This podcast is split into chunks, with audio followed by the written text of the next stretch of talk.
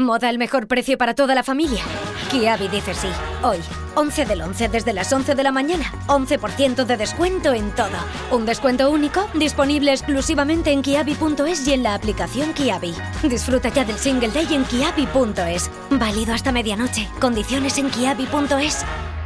106.9 FM.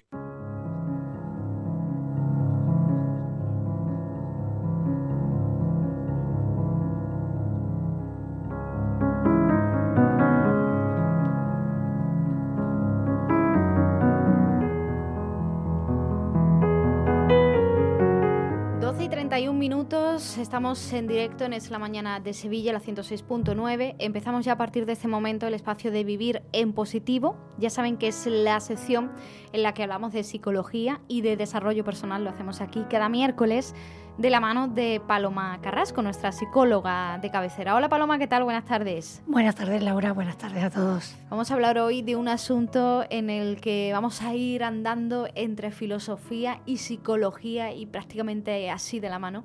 Vamos a intentar aprender, pues eh, la clave de todo en esta vida es aprender pues a, ser felices, a estar bien con uno mismo y con los demás. Y subrayo esto de con los demás porque hoy vamos a hablar mucho de, del yo y del nosotros, ¿eh? del individuo y del colectivo. Antes de entrar en materia, como siempre, Paloma, te presento para los oyentes por si hay alguna persona que se haya unido hoy o recientemente y no te conozca, que lo dudo porque sé de buena tinta que, que hay muchos seguidores que ponen siempre la radio para escucharte, pero sea de una forma u otra. Sepan que Paloma Carrasco es psicóloga, licenciada por la Complutense de Madrid y experta en terapia familiar sistémica. Ella tiene una amplia experiencia profesional, compagina su labor en consulta con la divulgación y con la formación de la psicología, es conferenciante además y en la actualidad ejerce su profesión en el Hospital Quirón Salud Sagrado Corazón de Sevilla. Para pedir consulta con Paloma pueden hacerlo a través de dos vías. Una, a través del teléfono del Hospital Quirón Salud Sagrado Corazón de Sevilla. Apúntenlo, es el 954 93 76 76 954 93 76 76 o bien pues pueden contactar con Paloma directamente a través de su correo electrónico, yo se lo digo, apúntenlo también, contacto arroba palomacarrasco.com. Bueno, hechas las presentaciones, Paloma, vamos a hablar hoy de todo lo que tiene que ver con un concepto que, se habla bastante, que se atribuye bastante a esta sociedad posmoderna en la que nos encontramos, que se supone que, estamos en estos momentos, en la posmodernidad y todo lo que ello implica. Y hay un concepto que adquiere tintes eh, negativos en la mayoría de los pensadores, filósofos, psicólogos, expertos que hablan sobre la materia, que es esto de em, la ferocidad del individualismo. Este título, que mm, es tan denso y a veces no se entiende muy bien, ¿cómo lo podemos explicar? ¿Cómo lo podemos bajar a la tierra y contarlo con nuestras palabras para que nos entendamos bien? Bueno, yo creo que, mm, realmente es necesario hablar de individualismo y yo creo que, como has dicho, es un tema muy en boca ¿no? de, cualquier persona que se dedica un poco a pensar y a, filosofar. Em, porque, bueno, porque es una realidad Mm, que, en una sociedad que cada vez es más materialista y consumista, date cuenta que una sociedad de consumo en la que consumir es muy fácil. O sea, tenemos muchas más cosas que antes, podemos dispersarnos mucho más a la hora de, querer cosas, de conseguir cosas. Y yo lo que creo es que, que se ha confundido ¿no? ese éxito en la vida con el conseguir muchas cosas. Y quizá, si vamos tirando desde ahí, nos encontramos una tendencia a, bueno, pues a pensar solo en uno, ¿no? a que realmente el centro de mi universo pues puedo ser yo mismo. Y ese yoísmo em, me aísla de los demás, o sea, respecto a los demás, me hace sentir como un egoísta, ¿no? Porque, bueno, porque si no tengo capacidad para ponerme en el papel de los demás o para pensar en los demás, pues es muy fácil que el otro me perciba como una persona fría o egoísta, ¿no? Que no, que no echa cuentas, ¿no? Que, no, que no pone atención a los demás. Pero para mí también será muy sencillo eh, caer en la tentación de, que estoy mejor solo que mal acompañado. Hay muchos dichos, ¿verdad? Me salen muchos aquí al final, que, bueno, que han hecho un poco de daño, ¿eh? Porque no digo que no tengan verdad. El otro día fue muy bonito, por cierto, me encontré con una persona que sigue mucho, que mm, hablándome de la tormenta, que hay que ver, que haber dicho que no iba la calma detrás de la tormenta, que ya toda la vida pensando que sí, ¿no? Bueno, pues... Aquí venimos a desmontar todos los refranes del mundo.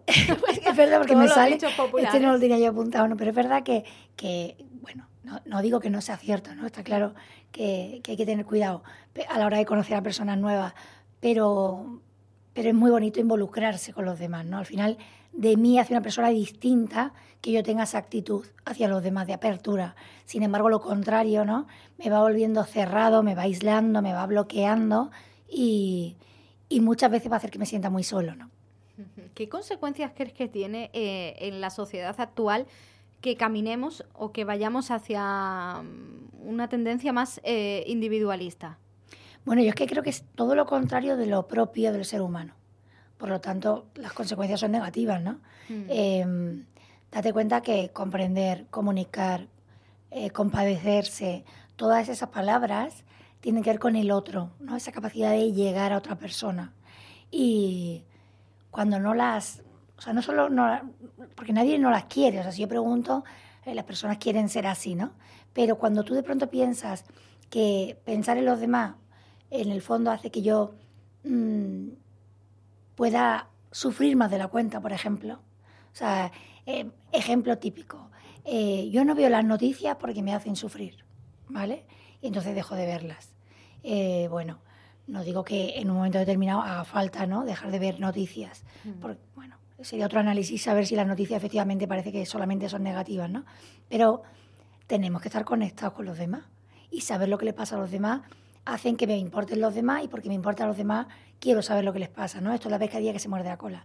Si yo me paso un mes sin querer saber nada de, por ejemplo, del exterior, y cuando digo exterior estoy hablando de las personas que yo no conozco, pues puedo llegar a la conclusión de que, que bien se vive sin problemas ajenos. Claro, mm, vuelvo al principio, acabará sea, la palabra feroz, quiero decir que el lobo feroz que se acaba comiendo ¿no? a personas, esa ferocidad en ese individualismo acaba comiéndose mi humanidad. ¿no? Acabo no, no, no sufriendo, ni sintiendo, ni padeciendo, pero también perdiendo humanidad. ¿no? Yo creo que eh, si arranco del origen, para mí, yo lo tengo muy claro. O sea, yo, porque en la parte más psicológica o educativa, que es la que a mí me interesa más, y no tanto a lo mejor la, la, filosófica, la ontológica, que también es maravillosa, pero bueno, centrando un poco el tiro en, la parte más psicológica, yo creo que es que ha habido unas generaciones delante nuestra que quizá el mensaje que han dado no era negativo, pero dado en exceso y sobre todo dado sin contexto, confunde, que es esto de, hijo mío, lo más importante es que seas independiente. Lo más importante es que seas independiente. Y entonces lo hemos dicho tanto que hemos hecho personas demasiado independientes.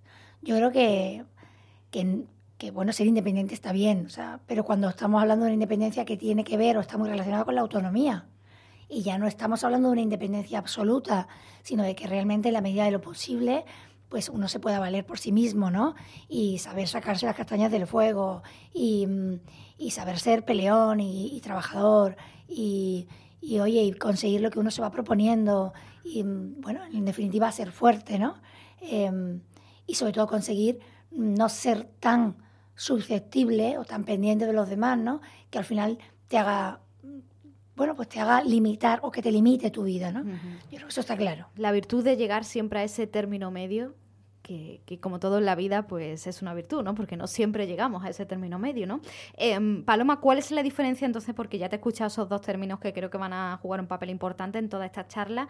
¿Cuál es la diferencia o cómo podemos eh, ver claramente qué, qué es una cosa y qué es otra? Diferencia entre independencia y autonomía desde el punto a de vista... A nivel político lo sabemos muy bien, ¿eh? sí, claro. Es que, o sea, de hecho... A ver, a ver cómo lo extrapolamos esto ahora a la, a, la, em, psicología y a todo lo que estamos hablando. Claro, mira, esto, a ver, siempre estamos hablando de un tema un tanto subjetivo, porque habrá gente que piense que no es así, no lo ve como yo, ¿vale? Mm. Esto no...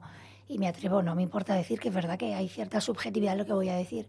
Lo que pasa es que me gusta mucho aclarar, entre otras cosas, porque me gusta que lo entiendan mis hijos, ¿no? Cuando hablo. Y aquí me voy a ir al ejemplo. Mm. La diferencia en los niños es muy fácil. O sea, yo no quiero que mi hijo em, pues para ir a, jugar con unos niños que no conoce nadie, estoy cerca, realmente no sea capaz y me necesite. Yo no quiero que mi hijo, para hacer los deberes, me necesite.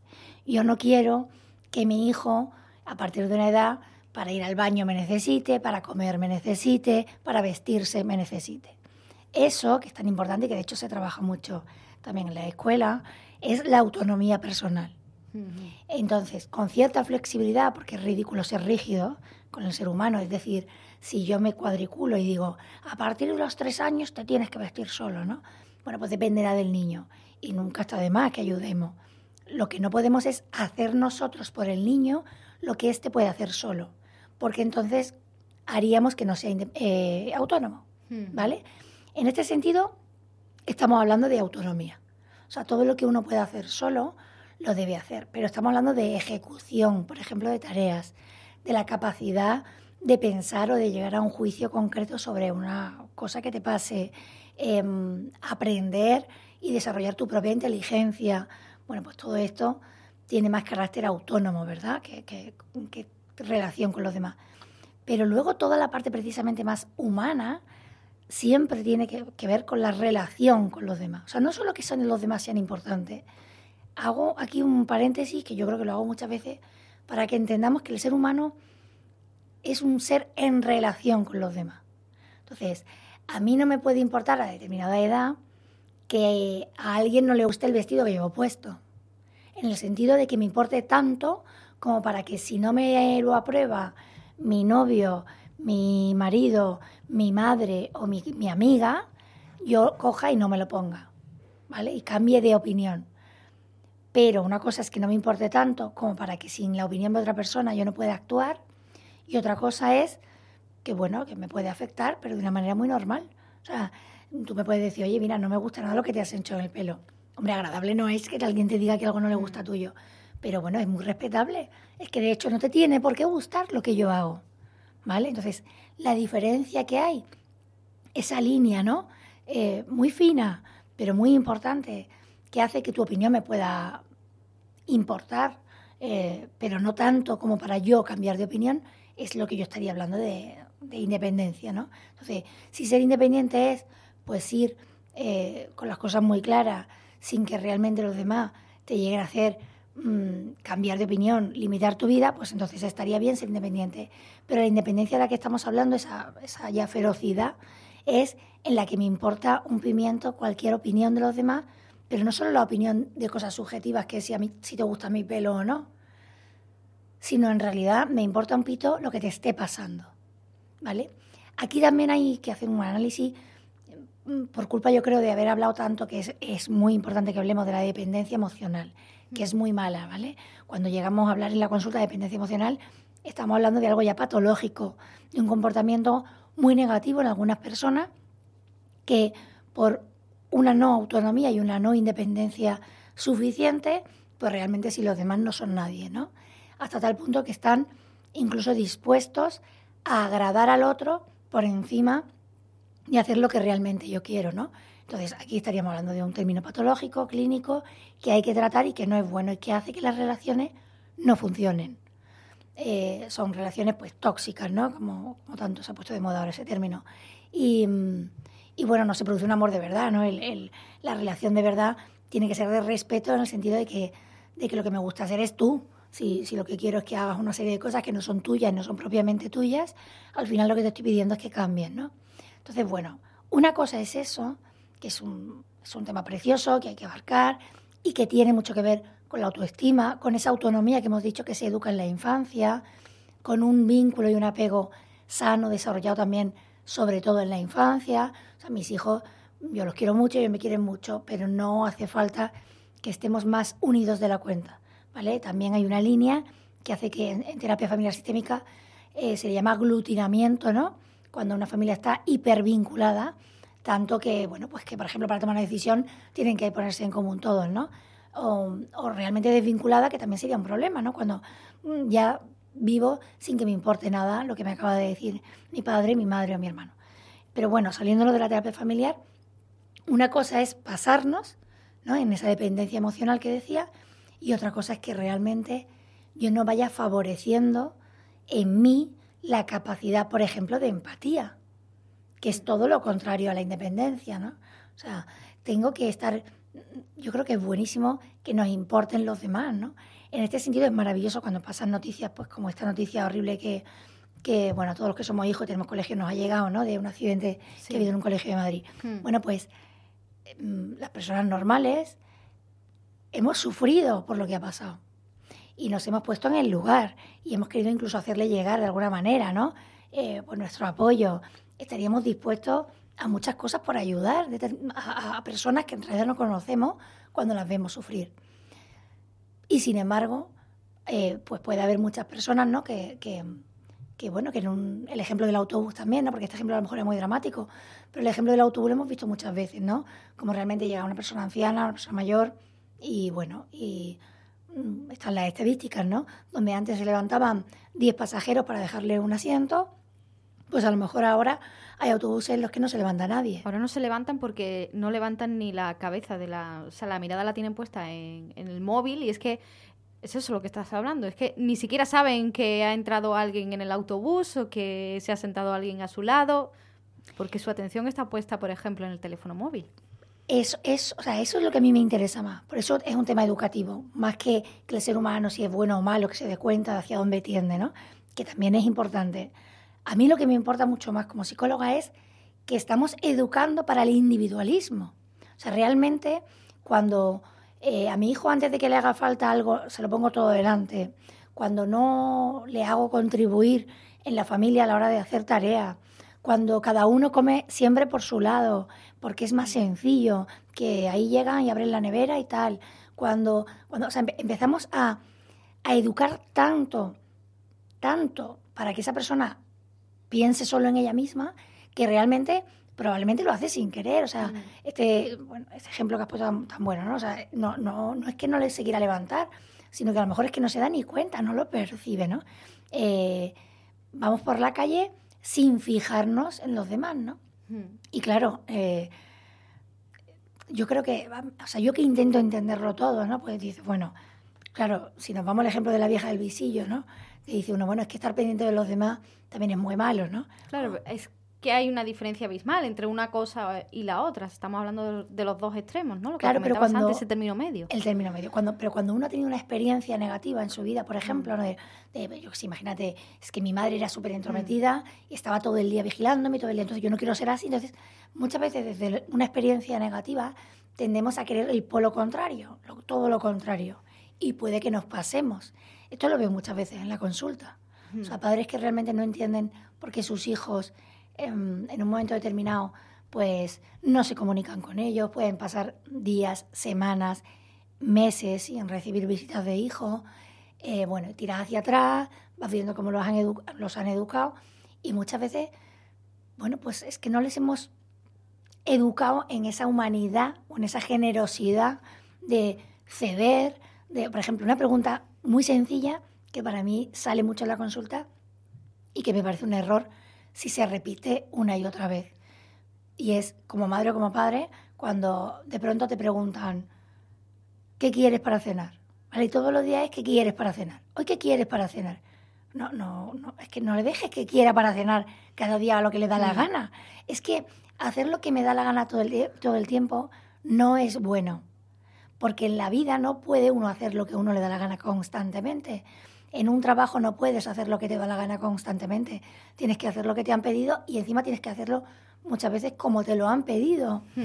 Eh, para estudiar no puedes hacer lo que te da la gana. Te va a tocar estudiar eh, días que no tienes ganas, ¿no? Entonces, la capacidad de superación, de esfuerzo, eh, también hace de mí una persona más generosa y más noble y que tiene más que ver con los demás. Si yo solamente me han puesto por delante lo que yo he querido toda mi vida, pues de pronto he crecido y soy un absoluto egoísta. Quiero preguntarte también, porque se me está viniendo a la cabeza ahora, eh, no sé cómo ves la relación que tenemos, por ejemplo, en esta sociedad actual, en el siglo XXI, con nuestros vecinos. En bloques de viviendas donde pueden vivir pues 20 familias, un bloque de 10 plantas, imagínate, ¿eh? dos pisos por planta, y no conocemos al que vive a nuestro lado. Claro, otro ejemplo de lo que está pasando. Si esto lo que hace falta es que lo veamos, que veamos que es una realidad y que no es bueno. Que no es bueno, que es verdad que se vive tranquilo cuando en general te dejan en paz. Pero cuando tú no puedes hacer nada por el otro y nadie puede hacer nada por ti, al final tenemos la sensación de ser invisibles para los demás y es muy desagradable. Es todo lo contrario de lo que deberíamos hacer, creo yo. Entonces, en los vecinos, pues efectivamente es otro sitio donde se ve que no, que no, bueno, que no me importa el de al lado, ¿no? Em, fíjate, cuando lo has dicho el ejemplo, me he acordado de aquella publicidad tan bonita que hubo, no me acuerdo cuántos años hace ya, si un par de años o tres, ¿no? De, de Ikea, creo que fue, ¿no? Hmm. De Navidad que se juntaban un montón de, ¿no? La familia se junta, claro, como se junta solo una vez al año, y de pronto le preguntaban, ¿qué es? Mm, ¿Sabes, no? ¿Sabes cuándo nació tu abuelo? Pues el chiquillo no tenía ni idea. ¿Y sabes dónde estudió? ¿Hasta qué curso estudió? ¿O sabes? Hmm. ¿no? Y no, no tenían ni idea.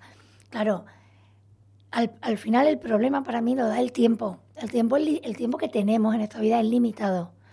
Para uno será mayor y para otro será menor. Pero en cualquier caso está limitado a las 24 horas del día si de las 24 horas del día yo no he tenido ni siquiera una hora para involucrarme más en esa vida de los demás, para darme, para compartir, eh, me estaré volviendo pues de piedra, ¿no? Porque al final el individualismo mm, pues me convierte en un ser de piedra. Paloma, y las redes sociales, las nuevas tecnologías, el mundo de Internet, em, ¿esto hace que sea mayor el individualismo? O sea, lo fomenta? Yo creo que, bueno, quizá la palabra fomenta me parece un poco triste, pero sí que es verdad que lo favorece. Eh, aquí va a depender del individuo que está haciendo uso de las redes, ¿vale? Eh, yo ya lo sabes, no lo digo mucho, yo soy gran defensora de las redes, me parece que poder estar conectado con personas que físicamente me resulta imposible ver porque por espacio, porque vivan lejos o por tiempo, por el tipo de vida que llevamos, ¿no? Pues no deja de ser una maravilla y un motivo que para agradecer incluso. Pero es verdad que si yo no tengo un grado de madurez mm, importante, sino si incluso tengo cierto desequilibrio, bueno, y si todavía soy demasiado joven, ¿no? Porque es propio del adolescente, por ejemplo, ¿no? Que te importe mucho la opinión de los demás, pues puedo confundirme mucho. Y entonces, eh, como las relaciones pueden ser falsas, porque pueden estar basadas en solo una, en la apariencia, ¿no? Pues yo llegará a sentir que lo que hace el otro, mm, bueno, pues no deja de ser una cosa, una tontería que no quiero que me afecte. Y por lo tanto acabo aislándome. Por un lado, estoy muy conectada, pero en realidad no tanto como, como para entretenerme contigo. Esto se ve mucho en los perfiles de, bueno, de gente que tiene muchos seguidores, ¿no? De influencer, por ejemplo. Eh, hay perfiles de personas que se entiende desde fuera, pero tienes que hacer el ejercicio de entenderlo, que no tienen tiempo para tener relación con sus seguidores, pero mm, bueno, lo menos que uno puede hacer, y esto se ve, ¿no? Pues es cuando alguien te ha puesto un comentario, cuando alguien te dice algo bonito, pues le puedes dar las gracias, le puedes dar me gusta. Es verdad que si tienes un millón de comentarios, pues no vas a tener tiempo para contestar uno a uno. Pero puedes poner mensajes de feedback, puedes poner algún tipo de mensaje que haga saber al que te está leyendo, pues que lo lees y que te importa lo que te dicen, ¿no? Mm. Em, y sin embargo hay gente que sí que, pues que sí que te contesta, ¿no? O sea, que realmente tardarán más, tardarán menos, pero, pero están ahí. Entonces, bueno, es humanizar el trato en las redes sociales, mm. que se puede hacer. Y luego saber qué busco. Porque, bueno, mm, yo tengo que saber si estoy siguiendo un perfil, que lo que me está dando esa persona, o sea, tengo que aprender a diferenciar eso primero. Hay perfiles comerciales, que es lo que están intentando venderme cosas, y hay perfiles de personas con las que puedo llegar a tener una relación más estrecha ¿no? y, más buena. Eh, me estoy acordando de personas importantes que gracias a las redes tengo yo relación con ella, o sea, y mm. para mí es una maravilla haber podido conocer de cerca a determinadas personas, ¿no? Pero si veo que lo que yo estoy dando no es recíproco, pues también tengo que saber poner el punto y final antes de llegar más lejos, ¿no? Esto es lo que hay que hacer en las relaciones de pareja. O sea, esto es lo que hace una persona que no tiene dependencia emocional. O sea, si yo te he llamado eh, y no me devuelven la llamada, y pasan dos días, y te conocí hace diez días, pues debería saber lo que pensar, no insistir, no arrodillarme de tal manera que te llame y te llame y te llame y, cuando y de pronto tú tienes te he hecho 15 llamadas, ¿no? O sea, que no te haga falta hacer 15 llamadas perdidas para saber que la otra persona pues no te quiere y sin embargo que estés dispuesto a hacerle llamadas a personas que quieres que las has querido siempre y que a lo mejor hace muchísimo tiempo que no te acuerdas ni un segundo de ellas. Quiero preguntarte una cosa, nos queda poco tiempo, pero es que no quiero que se me pase por alto. Em, ¿Las personas desconfiadas son más individualistas? ¿O los individualistas acaban siendo desconfiados? Yo, creo que no, fíjate, son términos, por lo menos desde el punto de vista psicológico, muy diferentes. De hecho, la desconfianza acaba haciendo o creando dependientes emocionales. Desconfían de, tanto de sí mismos como de los demás.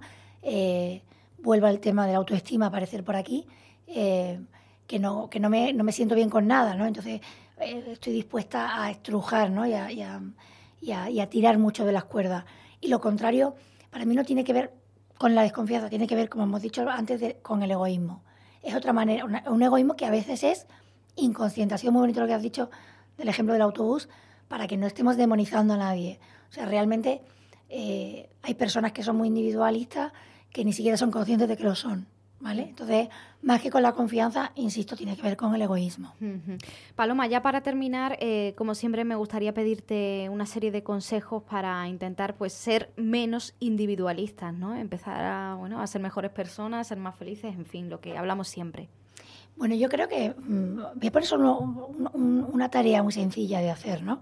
Yo creo que, que sería precioso que, que nos sentáramos vuelvo al papel y al lápiz, mm. eh, y, hiciéramos una lista de todas las personas a las que queremos, que puede ser muy, muy larga, de hecho espero que lo sea, ¿no? Y cuando creamos que más o menos lo hemos terminado, que veamos a cuánta gente hemos olvidado por el camino. Eh, personas a las que seguimos apreciando, que, que hace mucho, mucho que no tenemos el detalle de, conectar, sin caer en la trampa de es que ellos no han conectado conmigo. Vuelven esa desconfianza que al final acaba creando a lo mejor esa, esa dependencia emocional o a veces cierto individualismo, ¿no? cierto aislamiento. Vamos a intentar eh, tender lazos y tender puentes ¿no? con los demás, reconociendo que los demás, em, claro que son importantes para mí, ¿no? No, no determinan mi vida, no, no son tan importantes como para que yo sin ellos no pueda respirar, no me pueda mover, ¿vale? Para no confundir con la autonomía, pero, pero sí quiero que sepan que, les quiero, que pienso en ellos, que, que son importantes para mí. Bueno, pues nos vamos a quedar hoy con ese consejo que me parece muy bonito. ¿eh? Estaba escuchando y, bueno, cuando nos demos cuenta de esas personas a las que hemos dejado olvidado, ¿qué le podemos hacer? Mandamos un mensaje, una llamada. Un mensajito, por ejemplo. por ejemplo, ¿no? Venga, empezamos por ahí. Paloma, muchas gracias. Gracias a vosotros, como siempre. Bueno, les recuerdo que para pedir consulta con Paloma lo pueden hacer a través del teléfono del hospital, el Quirón Salud Sagrado Corazón de Sevilla. Es el 954 93 76 76 954 93 76 76 o bien pueden eh, entrar en la página web de Paloma Carrasco. Es muy fácil, ¿eh? es eh, palomacarrasco.com y lo que tienen que hacer pues, es enviarle un correo electrónico a contacto arroba palomacarrasco.com. Les recuerdo además que Paloma ofrece también consultas online por si nos están escuchando ustedes desde cualquier parte del mundo. Llegamos a la una, información de España y del mundo. A la vuelta continuamos aquí en la 106.9.